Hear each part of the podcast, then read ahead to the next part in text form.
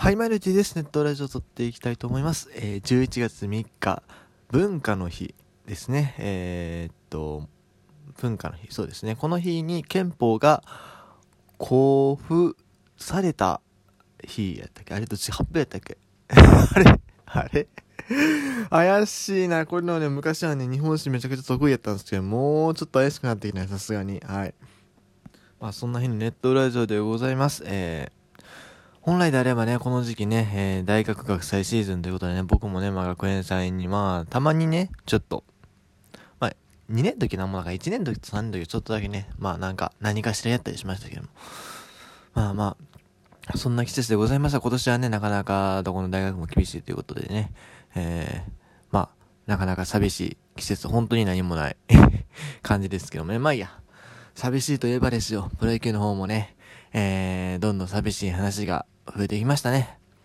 まあ、11月からですね、今年は11月から、まあ、戦力外通告の期間が始まるということで、えまあ、1日はね、まあ、日曜日になってなかったんですけども、まあ、2日、えー、ヤクルト巨人が発表。そして、えー、今日3日はね、まあ、祝日なのでおそらくそんなには来ないと思いますが、ちょくちょくニュースの方で、えー、構想外っていう話がね、出ているっていうところですね。結構衝撃的なのも見つけました。見つけたというか、まあ、出てきましたね。はい。まずこちら、これ一番びっくりしてましたね。えっ、ー、と、西武ライオンズ、田畑新三郎投手が、えー、来季の戦略構想から外れていることが分かったと。えー、スポニチが3時、11月3日3時付けで報じてます。えー、もちろんね、今年ね、えっ、ー、と、自律神経失調症？今年というか去年ですか？去年の12月にそれが発表されて、そこから契約保留選手として、えー、ずっと来て、で、その後、でも言うてもまあ7月30日に、えー、支配下登録に復帰というところだったんですけども、で、インスタでも5試合登板で1勝2敗3.65、別にそんなにね、悪い成績じゃないよね。うん。それは2年前の最多勝投手としてはやっぱり物足りないところはあるけれども、まあでもその、まあこの病気のね、とこからあの復活するという中で3.65という数字は決して悪くはないと思うんですけれども、来季構想外ということで、ちょっとびっくり、ちょっとね、だいぶびっくりですよ。うん。なんでなんですかね。いや、例えば育成選手とかにするんであれば、もともとだから今年7月30日に別に支配下契約しなくてもよかったんじゃねって思うのよ。あの段階で一回だから育成契約して、そこから、あの段階的にまあこう復帰してたらよかったんじゃないのって思うんですけどもこれいきなり来季構想外でこれ多分育成契約もしないんすかね。ちょっとなさすがに。うん。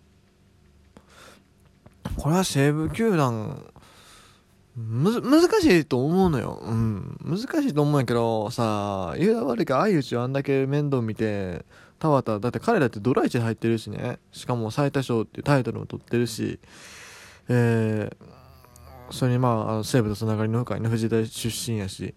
なのにね、まあ病気、まあこの自律神経失調症ってなかなか理解されづらいものなんだろうなというのを思うし、うーん、まあ、あの、一部の人からするとそれをなんか言い訳にしてるようにも見えなくもないんだろうなというのはあるんですけども、でも、ちょっとこの扱いはどうなんていう。うん、まあ確かにね、あの、いろいろ厳しいところあると思うけど、年俸がどうとか。これなんだよね、たまたまがあれかな、事前年俸交渉で折り合わへんとか、そんなんやったんかな。そんなわけないよね。わからん、わからんけども、ちょっと、これは心配ではありますよ。うん。普通にこんな、だって、まあ、か、まあ、防御率はともかく、まあ、勝つ力のあるピッチャーじゃないですか。それがこういう形になってしまってすごい残念だし、いや、まあ別にこれで終わりだとは思いませんけどね。うん。ってとこですね。で、それから、えー、ジャイアンツの方も、またそういう話が出てきました。えー、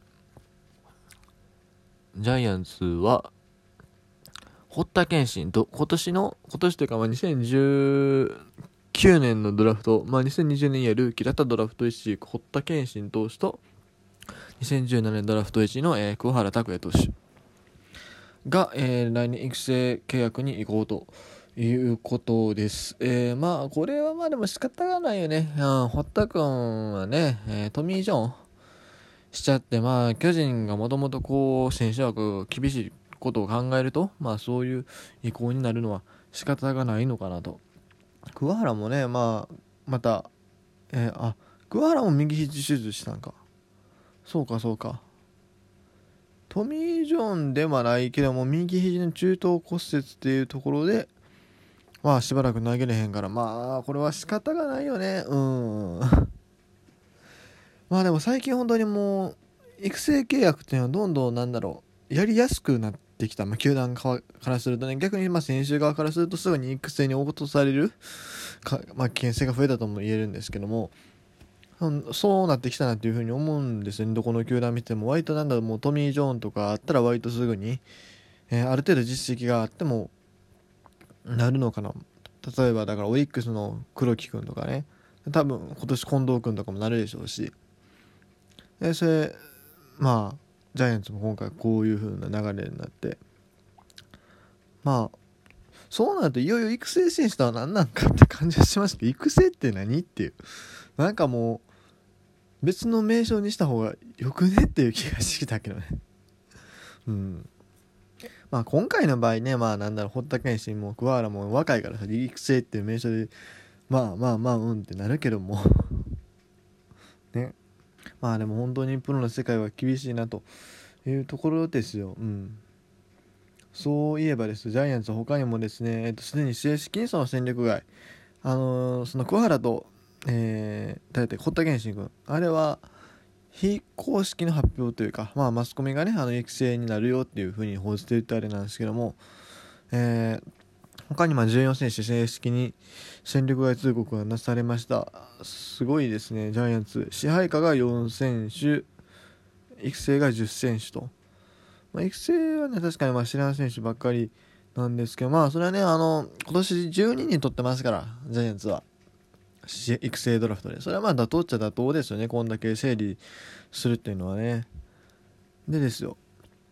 えー、支配下の方で、えー、戦力外となったのが藤岡田原村上加藤というところで藤岡選手はねもうこれ3球団目っていうところでねえー、まあいろいろいろんな球団でね、まあ、チャンスを与えられてきたけども行かせなかったというかまあロッテの時は良かったけどっていうところでまあ仕方がないのが田原選手もねまあ一時期すごいまあ便利屋でね中継ぎでやってた気はするんですけどもまあ今年イースターねかなり成績が振るわなかったということで、まあ、これも妥当なのかなと。あと外野手体がちょっと気になるんですよね。村上海人ちょっと僕存じ上げない。加藤周平選手。加藤周平選手ねなんかロッテの加藤翔平とよく名前が似てるなと思ってそれでね名前は覚えてるんですけども。まだ若かったんです高卒3年目とか確か去年あたりかな。あの何でしたっけ？育成から上がってきた選手だと記憶してるんですがあもう切られるのかと。これはどうするんですか？育成に戻すのかまたあの別の世界に進んでくるよという話なのか。どっちなんでしょう？多分この感じだともうそのまま切っちゃう感じですかね。もったいない気はするんですけどね。本当にジャイアンツはもうどんどんメジャーっぽくというかもうすごくスピードガンガン回していこうとしてるんかなとそこら辺のね育成のスピードっていうふうに思いました。村上選手3年目。3年目で切られるかでもドラフト7位か。北昇高校から奈良学園大学でジャイアンツ。18年の7位というところですね。えー、っと、好きな女優は有村架純谷修二マリアということで、まあ、そこはどうでもいいか。えー、あ怪我が多かったけども、え、去年は1年通してプレーというところですが、まあ打率、まあ去年の打率見たしゃあない日曜6分2日曜5分6厘、今年どうだったのか分かりませんけども、まあ調べろよって話は、まあそれをおのおの調べてもらうとして。まあこの成績は仕方がないのかなという気はしますね。うん。まあ俊足が魅力の選手もね山ほどいますからね。そういうタイプだとなかなかまあ189センチ95キロこの体格は魅力であるけどまあ多分なかなか厳しいでしょうね。そして加藤周平選手は99年3月28日生まれ僕より年下ということで。あ今年が4年目の選手ですか。ああ高卒4年目やったらまあうん。この先はないと見られても仕方がないのかな。岩田東高校というとね、えっと、二俣翔一君この前育成ドラフトで、えー、カープに入った選手の出身校ですね。そこからジャイアンツに育成2位で入ったけどもえー、敗れてしまったと。好きな銃は、えー、広瀬すずさん。まあ地元のね地元っつってもあの人は広瀬すずは確か静岡方面やったと思うんでね。岩田の辺りはちょっと離れてると思うんですけど、まあ、そこはどうでもいいんですけども えっと。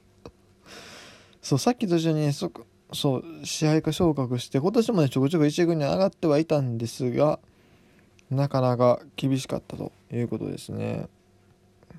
でもこの辺やったらワンチャンどっかの球団拾ってくれるんちゃうんかなわからんけどだって育成から支配下になっただけでね本年でなったっていうだけで相当すごいところやと思うんですけどね。はい。で他ですよ。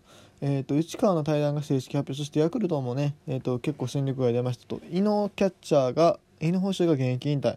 この選手もねヤクルトとどこか楽天か楽天巨人ヤクルトやったかなみたいな感じで渡り歩いたりした選手でで他に、えっと、あ近鉄選手近藤和樹投手も戦力外、えー、そして山田選手戦力外山田投手ね、えっと、戦力外。田川選手戦力外。風張蓮も戦力外。